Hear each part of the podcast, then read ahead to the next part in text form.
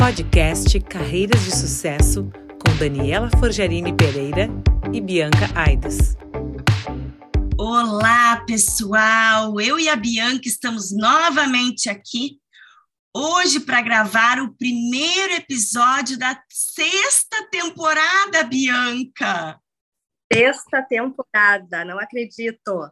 É, estamos começando a nossa sexta temporada com o pé direito, com o Lucas Graziotti.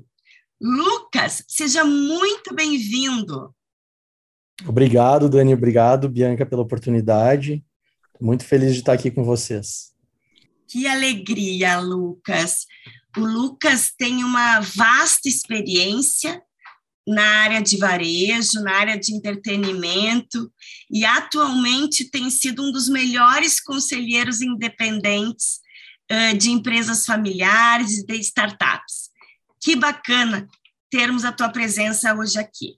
Lucas, nos conta sobre a tua trajetória, desde o início, como tudo começou. Bom, eu nasci em família empresária, né? Desde bem pequeno, meu pai era muito empreendedor na empresa da família, dos, que foi fundada pelo meu avô e seus irmãos, e que o principal desenvolvedor da empresa foi meu pai. E, e então, desde pequenininho, eu lembro muito, assim, de visitar a loja junto com ele, de a gente estar tá ou indo para a praia, ou fazendo alguma viagem e parar em loja, visitar, ou até mesmo ir para o escritório com ele, passear nos depósitos, brincar com o pessoal. Inclusive, quando eu era jovem, ali, tipo, sei lá, 10 anos de idade, é, teve algumas vezes nas férias que eu fui lá etiquetar produto e coisa. Então, é, digamos que brincar de trabalhar, né? Pegando um pouco de como é que as coisas funcionavam dentro da Graziotin.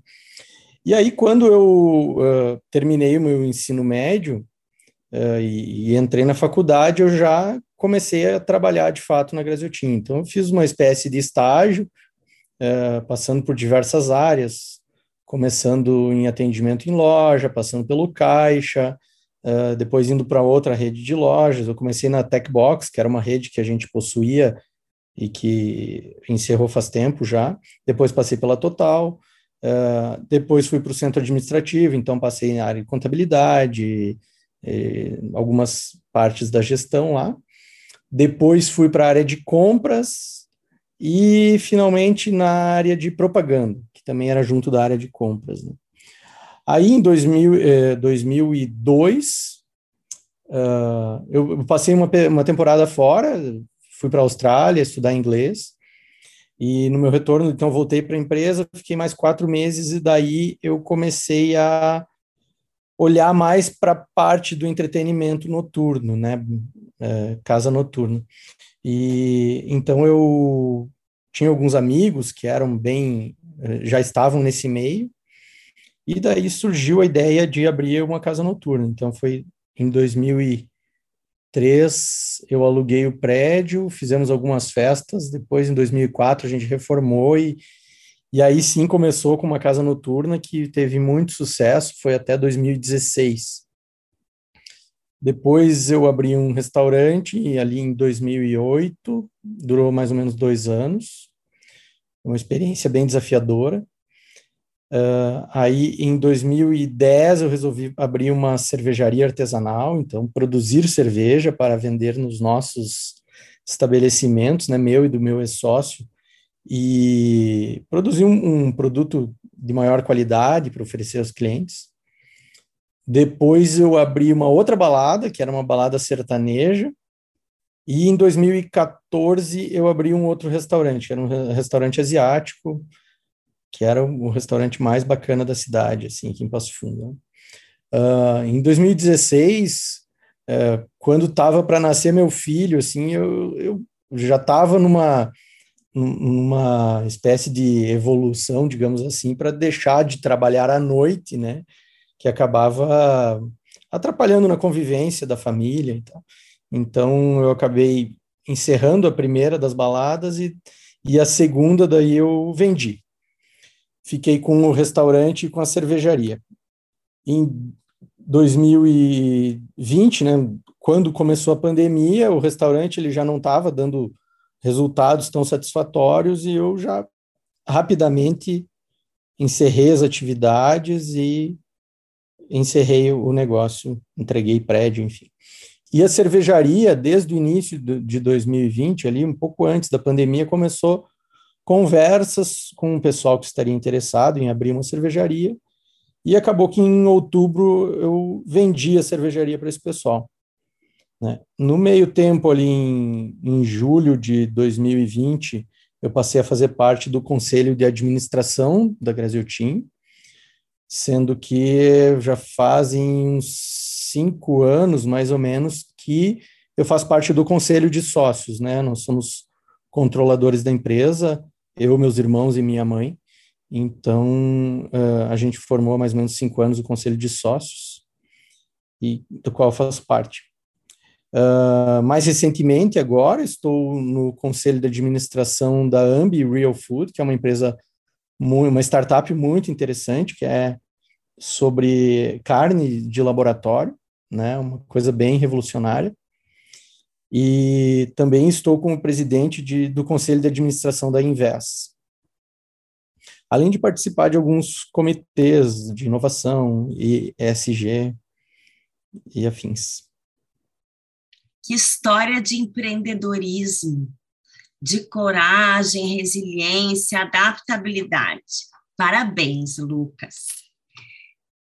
Tua trajetória, o que, que você mais gosta de fazer no seu trabalho e o que você menos gosta?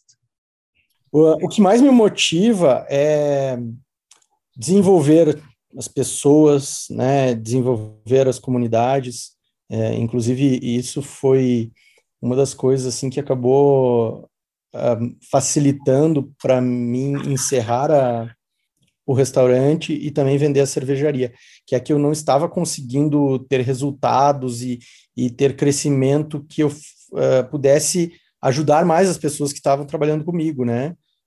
Seja remunerar melhor, seja desenvolver as pessoas através de treinamentos. Então, o que eu estou buscando é negócios que causem impacto, tanto impacto na vida dos funcionários, dos colaboradores, uh, como na sociedade em si, como no meio ambiente. Uh, eu, eu, acho que é o que mais me motiva hoje. Tanto é que dentro da Graziotin, dentro do conselho, do conselho da Graziotin, eu estou procurando fazer algumas... Uh, impulsionar algumas questões ESG dentro da empresa que, devido à, à operação da empresa, as pessoas que estão lá acabam muito ligadas à operação e às vezes não conseguem dar atenção para algumas coisas diferentes, digamos assim, né? Então, eu estou tentando puxar algumas coisas ou acelerar algumas coisas que já são feitas, mas para que sejam uh, que aconteçam de forma mais rápida. Muito legal, Lucas. Lucas, você lida com pessoas, com colaboradores, com com as pessoas que fazem parte da gestão das empresas, que você faz parte do conselho. E tem uma competência muito importante, que é a comunicação.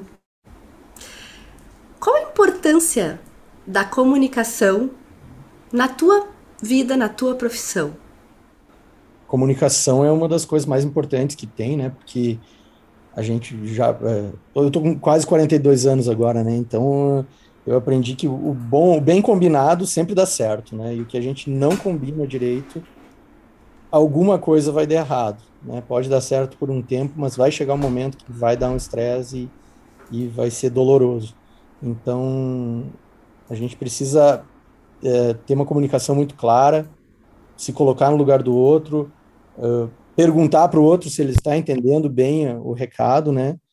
E, e vice-versa, né? Ver se a gente também está entendendo bem o que o outro está querendo dizer, usar ferramentas é, como eu aprendi com a Daniela de parafrasear, né? Então, para que fique bem combinado. E eu acho que daí o bem combinado funciona bem e, e as coisas andam como devem ser. Adorei, Lucas, o bem combinado. Olha, define exatamente o que tem que ser, porque o que é óbvio para você não é óbvio para os outros. Por isso que, que, que deve estar tudo muito claro, muito amarrado muito combinado mesmo, até para que você também possa fazer, fiscalizar, ou seja, ou cobrar das pessoas também, né? E assim evita os ruídos tão tão que tanto acontecem nas empresas e que tanto atrapalham também os resultados, tanto de desempenho quanto resultados financeiros. Concorda comigo? Concordo plenamente. Eu, por experiência própria, assim, é, diversos funcionários muito bons que eu tive e acabou de ter tendo uma ruptura justamente pelo combinado não estar bem claro e a pessoa ficar frustrada e optar por sair ou até implicações mais sérias, né, de brigar, enfim. Uhum. Então a comunicação é importante também para manter os relacionamentos saudáveis. Muito legal, Lucas. Adorei. É, e se o relacionamento não for saudável, o desempenho dos negócios também de alguma forma não vai ser, né? Exatamente. Sem dúvida. Transformar expectativas em combinações. Expectativas são individuais e as combinações é quando a gente pode compartilhar e verificar se é isso mesmo. Lucas, quem foram as pessoas mais importantes na sua trajetória profissional e por quê? Bom, a pessoa mais importante no, que, na minha vida foi meu pai, né? Ele, como eu falei inicialmente, era um grande empreendedor, visionário e muito trabalhador, muito disciplinado. Uh, e ele me incentivou muito sempre a trabalhar, a ter o gosto pelo trabalho e me deu uh, liberdade para escolher que o meu caminho, me auxiliou tanto financeiramente e sempre esteve muito interessado uh, pelo desempenho dos meus negócios e como eu estava me desenvolvendo. Deu conselhos muito valiosos, então com certeza ele é, é o meu pilar e infelizmente foi embora muito cedo, né? Uh, e depois dele, uh, uma pessoa que inclusive é primo dele e, e, por isso bastante parecido com ele, trabalhou muito tempo com ele, é o meu padrinho, é, que então depois do falecimento do pai ele preencheu muito assim as questões de troca de ideias sobre negócios e então é uma pessoa que está sempre se desenvolvendo, sempre estudando, apesar de já ter uma idade uh, um pouco mais avançada, assim, ele muito legal trocar ideia com ele, é muito cuidadoso e pé no chão, né? então é uma pessoa que também me ajuda muito. Que linda homenagem ao pai, ao Dindo, isso de fato assim faz toda a diferença. Lucas, o que que tu gostaria de saber mais jovem que teria facilitado muito a tua vida? Eu acho que o principal era saber combinar melhor, né? Voltando ao que a gente acabou de falar, né? Era ter mais habilidade para combinar melhor as coisas e também às vezes eu tenho uma certa dificuldade em comunicar o que eu estou pensando, né? Eu, eu sou um cara que eu penso bastante rápido, então às vezes eu não consigo fazer as pessoas me acompanhar, né? Então eu acho que se eu tivesse lá atrás tido um pouco mais essas habilidades aí e também mais calma e paciência, as coisas teriam andado melhor. Qual foi o melhor conselho que você recebeu? O melhor conselho de todos é um conselho que eu recebi mais, não que eu tenha recebido, mas que eu aprendi mais recentemente, é que a gente tem que permanecer o tempo inteiro estudando para o resto da vida, sempre aprendendo, né? Não é nem estudando, mas sim aprendendo, porque quanto mais a gente aprende, mais a gente vê que a gente sabe tão pouco, né? Então, eu acho que o principal conselho é seguir sempre buscando aprendizado, sempre buscando saber mais sobre alguma coisa nova, sobre algum negócio diferente, e porque eventualmente vai ter oportunidade de aplicar naquilo que a gente está fazendo. Falando em aprendizados, Quais foram os teus principais aprendizados com a pandemia, Lucas? Agir rápido, né? Ação rápida, diversificar os investimentos, diversificar as fontes de renda, né? Porque é, eu vejo alguns amigos assim que eram totalmente ligados a, à noite, por exemplo, entretenimento, que ficaram de uma hora para outra sem renda nenhuma, né? Usar a tecnologia ao nosso favor, né, ao mesmo tempo que a gente precisa controlar essa tecnologia, porque uh, boa parte dela é feita para nos dominar, né? Para que a gente passe maior, maior parte do tempo possível na tecnologia. E outra coisa que o Brasil é sinônimo de crise, né? Então, essa foi apenas mais uma das tantas diversas crises que a gente já teve até hoje e muitas outras virão. Então a gente tem que aprender a lidar com essas crises que tem, tem que ter, tem que saber sambar, né? O brasileiro tem que saber sambar. Tem pessoas que acreditam que a pessoa nasce resiliente, nasce corajosa. Nós acreditamos que a pessoa treina isso ao longo da vida. Como então, Lucas, tu desenvolveu resiliência e coragem? Nos conta. Eu acho que foi errando e aprendendo e sempre mantendo em mente o objetivo de médio e longo prazo, né? Os grandes desafios. Não dá para desistir com facilidade, né? Isso é fato. Não adianta sonhar grande e logo no início desistir por qualquer é, dificuldade. Gostaríamos de ficar conversando contigo por horas, Lucas. Foi realmente uma honra te ter aqui nesse podcast Carreiras de Sucesso, abrindo a sexta temporada.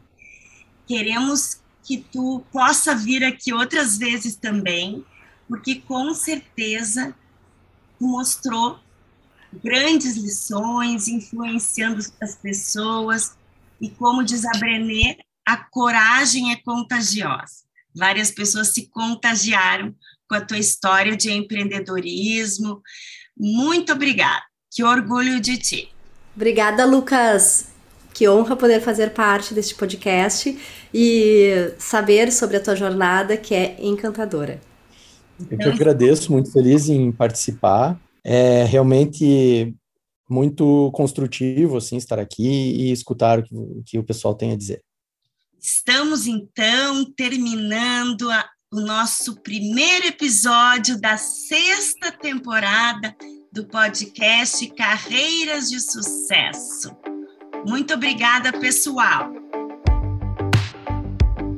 Você acabou de ouvir o podcast Carreiras de Sucesso com Daniela Forgerini Pereira e Bianca Aidos.